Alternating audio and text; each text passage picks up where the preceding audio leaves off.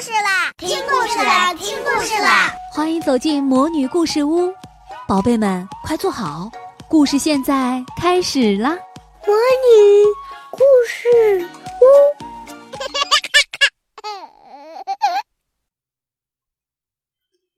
小朋友们好，今天的二次继续给大家带来新教育的一年级，爸爸妈妈全部出动。从放学见到妈妈开始，牛牛就对妈妈讲着魔方老师安熊妈妈的事，讲了整整一路。讲到最后，牛牛说：“妈妈，你怎么不会玩魔方呢？要是你当魔方老师，那该多好啊！”牛牛妈妈心里有点酸溜溜的，又有点不服气。父母们可以利用自己的特长到萤火虫班当老师的消息，妈妈早在开学前的家委会选举中就听说过。开学没多久的一次班会上，花儿老师也再次提出过，但是妈妈可没想到，还真的会有父母这样做。为什么一定要玩魔方？妈妈对牛牛说：“妈妈会玩的东西可多了。”牛牛很高兴，真的？那你也到我们班当老师吧。听到这个问题，妈妈很心虚，不过她说。你以为当老师那么容易吗？要专门学习才会讲课。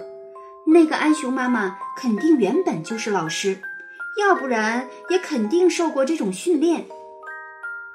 牛牛想了想，他和安熊说过很多话，但的确没问过安熊妈妈是做什么工作的，于是他就不吭声了。说到这里，牛牛和妈妈走进了家门，牛牛一眼就看见了下班的爸爸，爸爸，爸爸。你知道吗？我们班今天来了一个魔风老师。牛牛又从头开始对爸爸讲了起来。还没听完，爸爸就乐呵呵地说：“这有什么？爸爸不仅会玩魔方，还会玩华容道、九连环。嗨，爸爸小时候玩过的东西，你见都没见过，恐怕连听都没听过。”妈妈也笑嘻嘻地说：“没错，从小到大，你爸爸的特长就是会玩儿。”华容道，那不是魔方老师提到过的另一种很厉害的游戏吗？牛牛非常高兴，他又对爸爸发出了同样的邀请。真的？那你也到我们班当老师吧。和妈妈的推三阻四不同，爸爸满口答应，没问题。牛牛高兴地蹦了起来，他像只小猴子一样，一下就蹦到了爸爸怀里，赖着不肯下来。看见牛牛这么开心，爸爸也笑得很开心。爸爸抱着牛牛摇晃着，笑嘻嘻地说：“爸爸不知道家长还能去学校当老师，否则你们班的第一个老师肯定不是别人，而是牛牛爸爸。牛牛爸爸，牛牛爸爸就是牛！”牛牛欢呼着。妈妈在一旁给两人泼了一盆冷水，她说。你从不肯去开家委会，当然不知道这些消息。你连开家委会的时间都没有，连中秋节还在加班，哪有时间去当老师？你就别骗牛牛了。牛牛一听，也有点怀疑的问：“爸爸，你不会骗我吧？”爸爸连忙向牛牛解释：“你妈妈说的对，我还得和你们老师商量一下。”爸爸给花儿老师打了个电话。牛牛和爸爸脸贴着脸，耳朵也凑到爸爸的手机旁边，一颗心提到了嗓子眼儿。爸爸向花儿老师介绍了情况，最后说：“所以呢，我有两个问题。呃，首先，班上还需要讲这些的老师吗？呃，然后不知时间安排在什么时候，会不会和我的工作有冲突？”太好了，热烈欢迎！只要你愿意，时间肯定没有问题。做重要的事情肯定有时间，我们商量一下，一定能安排好。这就是花儿老师的回答。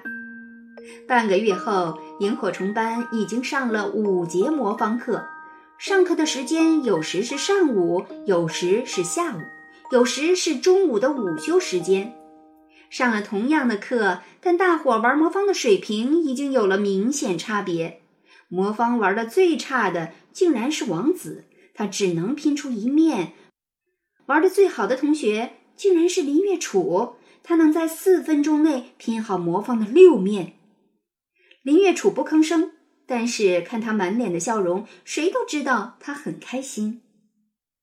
王子很不开心，无论什么功课，他都取得了一流的成绩，但魔方课成绩竟然这么差，是他从来没有经历过的失败。可是王子也没办法，谁让他的妈妈不准他玩魔方呢？第一次魔方课后，王子把魔方带回家就被妈妈没收了。这半个月里，他只能从学校借大伙的魔方玩一会儿。第六节魔方课上，魔方老师说：“到现在为止，玩魔方的基本诀窍我都教给了大家。从今天开始，我们不再上魔方课了。但大家有什么问题，随时可以找我。因为要真正玩好魔方，不仅要掌握诀窍，更得有耐心，要反复练习。”对于反复练习这一点，魔方冠军林月楚最有体会。这半个月来，他的课余时间几乎都用在魔方上了。魔方老师又介绍，接下来会有一位新老师，他会教大家玩更多的游戏。下面我们请他上台。在热烈的掌声中，安雄觉得很骄傲，安雄妈妈觉得更骄傲。在此之前，安雄妈妈不仅没当过老师，更从来没有在二十个人以上的场合说过话。可花儿老师说，安雄说话有一点结巴，就是因为他容易紧张，容易害羞。你要为孩子做出榜样。当魔方老师是在花儿老师的鼓励下，安雄妈妈对自己进行了一次挑战。现在他成功了。当然，牛牛也很骄傲，因为接着走上讲台的不是别人，而是牛牛爸爸。小萤火虫们，牛牛爸爸说到这里不吭声了。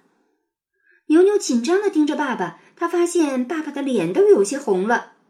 牛牛爸爸清了清喉咙，咳了一声，又说：“小萤火虫们，呃，大家好，我我是牛牛同学的爸爸。”从今天开始，我要教大家玩六种游戏，他们是华容道、九连环、七巧板、十五巧板、巧环、鲁班锁。一边说，牛牛爸爸一边挨个举起手中的玩具进行展示。这六种玩具是牛牛爸爸在这半个月中精心搜集起来的。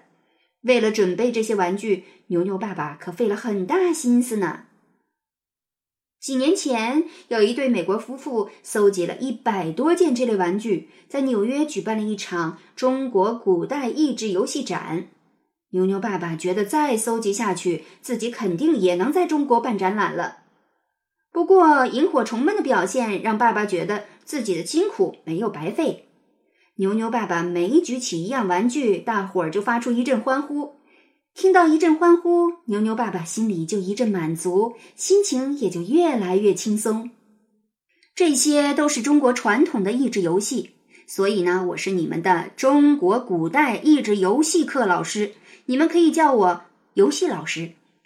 牛牛爸爸笑眯眯的说着，说着，教室的后排，花儿老师笑眯眯的听着，听着。这些游戏，花儿老师只玩过七巧板和九连环。这一次正好向牛牛爸爸学一学。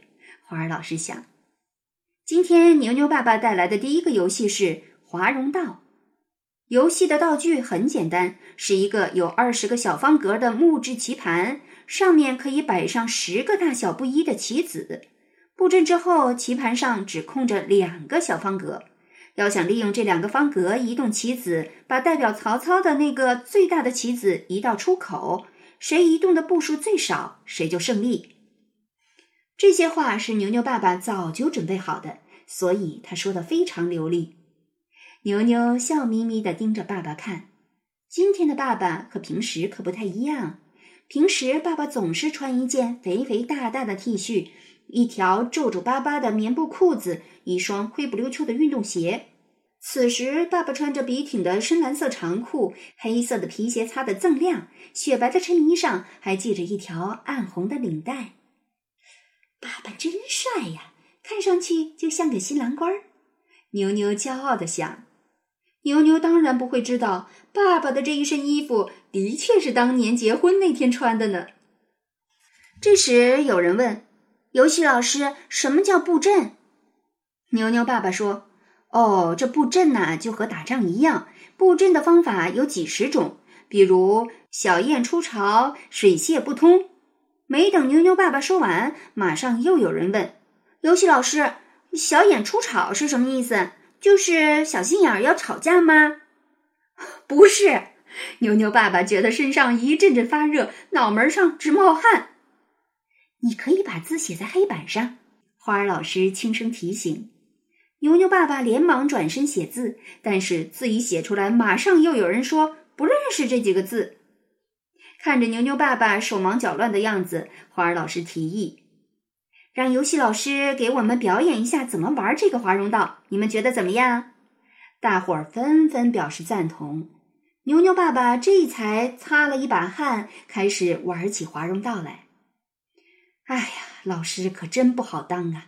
牛牛爸爸心里暗暗的想，他的手上忙着放曹操出华容道，心里却盼望着这堂课赶快结束，快快放他出萤火虫教室。小朋友们，你玩过中国古代益智游戏吗？悄悄告诉你哦，你爸爸妈妈小时候都玩过一些有趣的游戏，是你现在没有玩过的。